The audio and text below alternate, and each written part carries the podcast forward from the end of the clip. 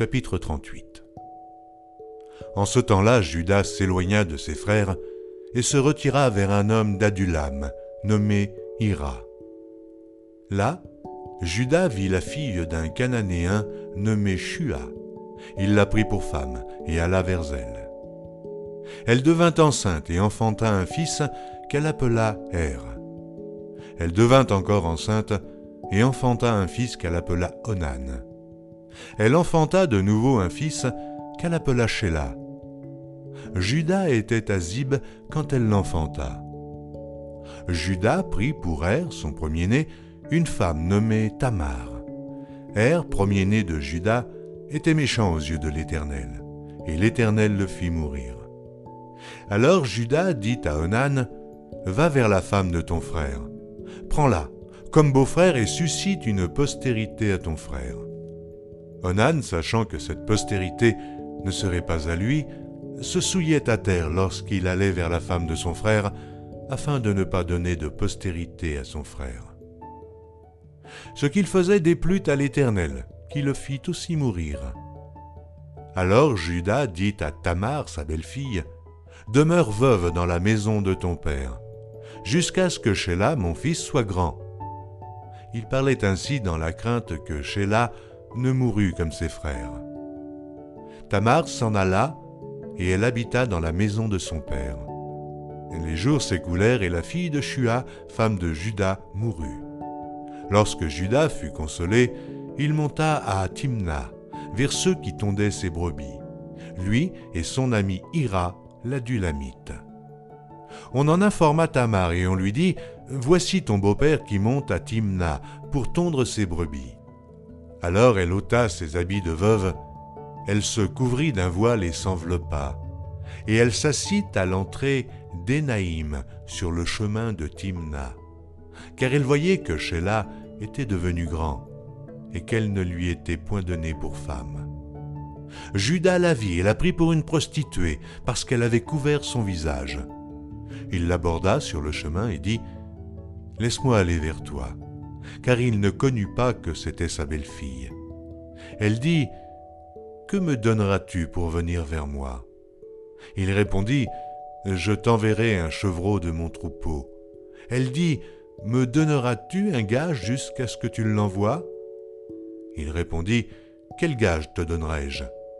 Elle dit, Ton cachet, ton cordon et le bâton que tu as à la main. Il les lui donna, puis il alla vers elle, et elle devint enceinte de lui. Elle se leva et s'en alla. Elle ôta son voile et remit ses habits de veuve.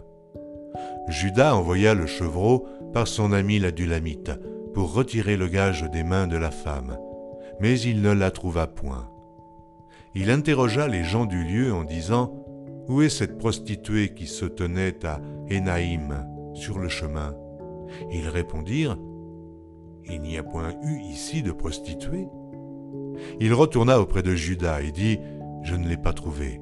Et même les gens du lieu ont dit Il n'y a point eu ici de prostituée. Judas dit qu'elle garde ce qu'elle a. Ne nous exposons pas au mépris. Voici, j'ai envoyé ce chevreau et tu ne l'as pas trouvé.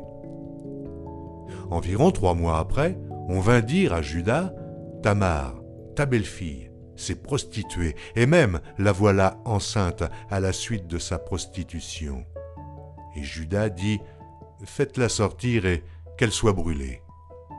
Comme on l'amenait dehors, elle fit dire à son beau-père, c'est de l'homme à qui ces choses appartiennent que je suis enceinte. Reconnais, je te prie, à qui sont ce cachet, ces cordons et ce bâton. Judas les reconnut et dit, Elle est moins coupable que moi, puisque je ne l'ai pas donnée à Sheila, mon fils. Et il ne la connut plus.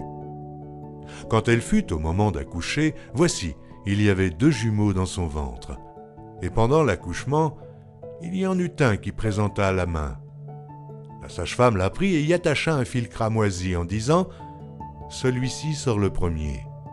Mais il retira la main et son frère sortit. Alors la sage-femme dit Quelle brèche as-tu faite? Et elle lui donna le nom de Pérette. Ensuite sortit son frère qui avait à la main le fil cramoisi, et on lui donna le nom de Zérach.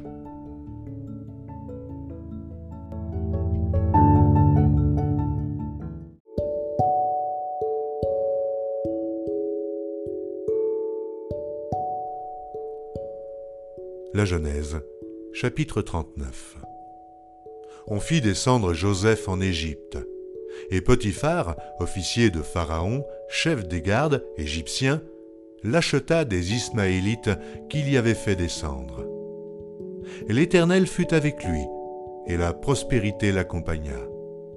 Il habitait dans la maison de son maître l'Égyptien. Son maître vit que l'Éternel était avec lui et que l'Éternel faisait prospérer entre ses mains tout ce qu'il entreprenait. Joseph trouva grâce aux yeux de son maître, qu'il l'employa à son service, l'établit sur sa maison et lui confia tout ce qu'il possédait. Dès que Potiphar l'eut établi sur sa maison et sur tout ce qu'il possédait, l'Éternel bénit la maison de l'Égyptien à cause de Joseph et la bénédiction de l'Éternel fut sur tout ce qui lui appartenait, soit à la maison, soit au champ. Il abandonna aux mains de Joseph tout ce qui lui appartenait, et il n'avait avec lui d'autre soin que celui de prendre sa nourriture. Or Joseph était beau de taille et beau de figure. Après ces choses, il arriva que la femme de son maître porta les yeux sur Joseph et dit Couche avec moi. Il refusa et dit à la femme de son maître, Voici mon maître, ne prends avec moi connaissance de rien dans la maison. Et il a remis entre mes mains tout ce qui lui appartient. Il n'est pas plus grand que moi dans cette maison, et il ne m'a rien interdit, excepté toi, parce que tu es sa femme. Comment ferais-je un aussi grand mal et pécherais-je contre Dieu? Quoiqu'elle parlât tous les jours à Joseph, il refusa de coucher auprès d'elle et d'être avec elle. Un jour qu'il était entré dans la maison pour faire son ouvrage, et qu'il n'y avait là aucun des gens de la maison, elle le saisit par son vêtement en disant ⁇ Couche avec moi !⁇ Il lui laissa son vêtement dans la main et s'enfuit au dehors. Lorsqu'elle vit qu'il lui avait laissé son vêtement dans la main et qu'il s'était enfui dehors, elle appela les gens de la maison et leur dit ⁇ Voyez, il nous a amené un Hébreu pour se jouer de nous. Cet homme est venu vers moi pour coucher avec moi, mais j'ai crié à haute voix. Et quand il a entendu que j'élevais la voix et que je criais, il a laissé son vêtement à côté de moi et s'est enfui dehors. Et elle posa le vêtement de Joseph à côté d'elle jusqu'à ce que son maître rentrât à la maison. Alors elle lui parla ainsi. L'esclave hébreu que tu nous as amené est venu vers moi pour se jouer de moi. Et comme j'ai élevé la voix et que j'ai crié, il a laissé son vêtement à côté de moi et s'est enfui dehors. Après avoir entendu les paroles de sa femme qui lui disait Voilà ce que m'a fait ton esclave, le maître de Joseph fut enflammé de colère. Il prit Joseph et le mit dans la prison, dans le lieu où les prisonniers du roi étaient enfermés. Il fut là, en prison. L'Éternel fut avec Joseph, et il étendit sur lui sa bonté. Il le mit en faveur aux yeux du chef de la prison. Et le chef de la prison plaça sous sa surveillance tous les prisonniers qui étaient dans la prison, et rien ne s'y faisait que par lui. Le chef de la prison ne prenait aucune connaissance de ce que Joseph avait en main, parce que l'Éternel était avec lui. Et l'Éternel donnait de la réussite à ce qu'il faisait.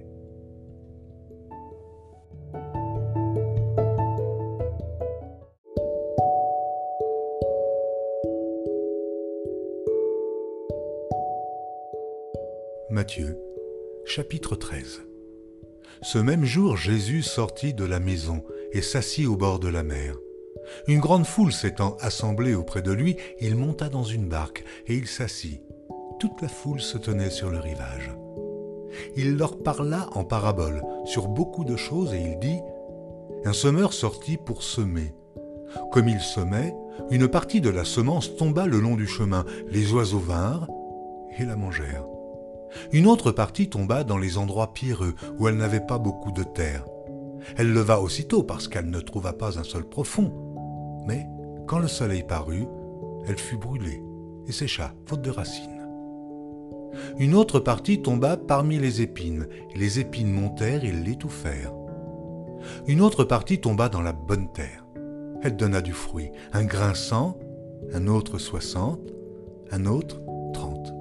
Que celui qui a des oreilles pour entendre, entende. Les disciples s'approchèrent et lui dirent, Pourquoi leur parles-tu en parabole?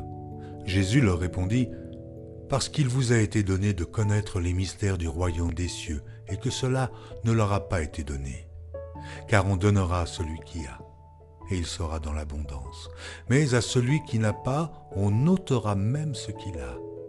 C'est pourquoi je leur parle en parabole, parce qu'en voyant, ne voient point, et qu'en entendant, ils n'entendent ni ne comprennent. Et pour eux s'accomplit cette prophétie d'Ésaïe, vous entendrez de vos oreilles, et vous ne comprendrez point. Vous regarderez de vos yeux, et vous ne verrez point. Car le cœur de ce peuple est devenu insensible. Ils ont endurci leurs oreilles, et ils ont fermé leurs yeux, de peur qu'ils ne voient de leurs yeux, qu'ils n'entendent de leurs oreilles, qu'ils ne comprennent de leur cœur, qu'ils ne se convertissent et que je ne les guérisse. Mais heureux sont vos yeux, parce qu'ils voient, et vos oreilles, parce qu'elles entendent. Je vous le dis en vérité, beaucoup de prophètes et de justes ont désiré voir ce que vous voyez et ne l'ont pas vu, entendre ce que vous entendez et ne l'ont pas entendu. Vous donc écoutez ce que signifie la parabole du sommeur. Lorsqu'un homme écoute la parole du royaume et ne la comprend pas, le malin vient et enlève ce qui a été semé dans son cœur. Cet homme est celui qui a reçu la semence le long du chemin. Celui qui a reçu la semence dans les endroits pierreux, c'est celui qui entend la parole et la reçoit aussitôt avec joie.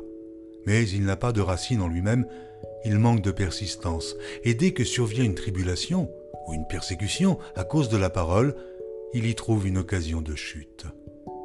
Celui qui a reçu la semence parmi les épines, c'est celui qui entend la parole, mais en qui les soucis du siècle et la séduction des richesses étouffent cette parole et la rendent infructueuse. Celui qui a reçu la semence dans la bonne terre, c'est celui qui entend la parole et la comprend. Il porte du fruit, et un grain en donne cent, un autre soixante, et un autre trente. Il leur proposa une autre parabole, et il dit, Le royaume des cieux est semblable à un homme qui a semé une bonne semence dans son champ, mais, pendant que les gens dormaient, son ennemi vint, sema de l'ivraie parmi le blé, et s'en alla. Lorsque l'herbe eut poussé et donné du fruit, l'ivraie parut aussi. Les serviteurs du maître de la maison vinrent lui dire, Seigneur, n'as-tu pas semé une bonne semence dans ton champ? D'où vient donc qu'il y ait de l'ivraie il leur répondit, C'est un ennemi qui a fait cela. Et les serviteurs lui dirent, Veux-tu que nous allions l'arracher? Non, dit-il. De peur qu'en arrachant l'ivraie, vous ne déraciniez en même temps le blé. Laissez croître ensemble l'un et l'autre jusqu'à la moisson. Et, à l'époque de la moisson, je dirais au moissonneur, arrachez d'abord l'ivraie et liez-la en gerbe pour la brûler, puis amassez le blé dans mon grenier il leur proposa une autre parabole, et il dit, Le royaume des cieux est semblable à un grain de sénévé qu'un homme a pris et semé dans son champ. C'est la plus petite de toutes les semences, mais quand il a poussé, il est plus grand que les légumes et devient un arbre, de sorte que les oiseaux du ciel viennent habiter dans ses branches. Il leur dit cette autre parabole. Le royaume des cieux est semblable à du levain qu'une femme a pris et mis dans trois mesures de farine jusqu'à ce que la pâte soit toute levée. Jésus dit à la foule toutes ces choses en parabole, et il ne lui parlait point sans parabole afin que s'accomplît ce qui avait été annoncé par le prophète. J'ouvrirai ma bouche en parabole, je publierai des choses cachées depuis la création du monde. Alors il renvoya la foule et entra dans la maison. Ses disciples s'approchèrent de lui et dirent Explique-nous la parabole de l'ivraie du champ. Il répondit, Celui qui sème la bonne semence, c'est le Fils de l'homme. Le champ, c'est le monde. La bonne semence ce sont les fils du royaume. L'ivraie, ce sont les fils du malin. L'ennemi qui l'a semé, c'est le diable. La moisson, c'est la fin du monde. Les moissonneurs, ce sont les anges. Or, comme on arrache l'ivraie et qu'on la jette au feu, il en sera de même à la fin du monde. Le Fils de l'homme enverra ses anges qui arracheront de son royaume tous les scandales et ceux qui commettent l'iniquité, et ils les jetteront dans la fournaise ardente où il y aura des pleurs et des grincements de dents. Alors les justes resplendiront comme le soleil dans le royaume de leur Père, que celui qui a des oreilles pour entendre, entende. Le royaume des cieux est encore semblable à un trésor caché dans un champ. L'homme qui l'a trouvé le cache, et dans sa joie, il va vendre tout ce qu'il a et achète ce champ. Le royaume des cieux est encore semblable à un marchand qui cherche de belles perles. Il a trouvé une perle de grand prix, et il est allé vendre tout ce qu'il avait et l'a acheté. Le royaume des cieux est encore semblable à un filet jeté dans la mer et ramassant des poissons de toute espèce. Quand il est rempli, les pêcheurs le tirent et après s'être assis sur le rivage, ils mettent dans des vases ce qui est bon et ils jettent ce qui est mauvais. Il en sera de même à la fin du monde. Les anges viendront séparer les méchants d'avec les justes, et ils les jetteront dans la fournaise ardente, où il y aura des pleurs et des grincements de dents. Avez-vous compris toutes ces choses? Oui, répondirent-ils. Et il leur dit, C'est pourquoi tout scribe instruit de ce qui regarde le royaume des cieux est semblable à un maître de maison qui tire de son trésor des choses nouvelles et des choses anciennes. Lorsque Jésus eut achevé ses paraboles, il partit de là. S'étant rendu dans sa patrie, il enseignait dans la synagogue de sorte que ceux qui l'entendirent étaient étonnés et disaient Mais d'où lui viennent cette sagesse et ces miracles? N'est-ce pas le fils du charpentier? N'est-ce pas Marie qui est sa mère? Jacques, Joseph, Simon et Jude ne sont-ils pas ses frères et ses sœurs? Ne sont-elles pas toutes parmi nous? D'où lui viennent donc toutes ces choses? Et il était pour eux une occasion de chute. Mais Jésus leur dit, Un prophète n'est méprisé que dans sa patrie et dans sa maison. Et il ne fit pas beaucoup de miracles dans ce lieu à cause de leur incrédulité.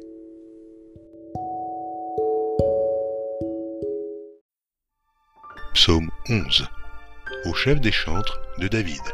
C'est en l'Éternel que je cherche un refuge. Comment pouvez-vous me dire Fuis dans vos montagnes comme un oiseau? Car voici, les méchants bandent l'arc, ils ajustent leurs flèches sur la corde pour tirer dans l'ombre sur ceux dont le cœur est droit. Quand les fondements sont renversés, le juste, que fera-t-il? L'Éternel est dans son saint temple, l'Éternel a son trône dans les cieux, ses yeux regardent, ses paupières sondent les fils de l'homme. L'Éternel sonde le juste, il hait le méchant et celui qui se plaît à la violence. Il fait pleuvoir sur les méchants des charbons, du feu et du soufre. Un vent brûlant, c'est le calice qu'ils ont en partage. Car l'Éternel est juste, il aime la justice, les hommes droits contemplent sa face.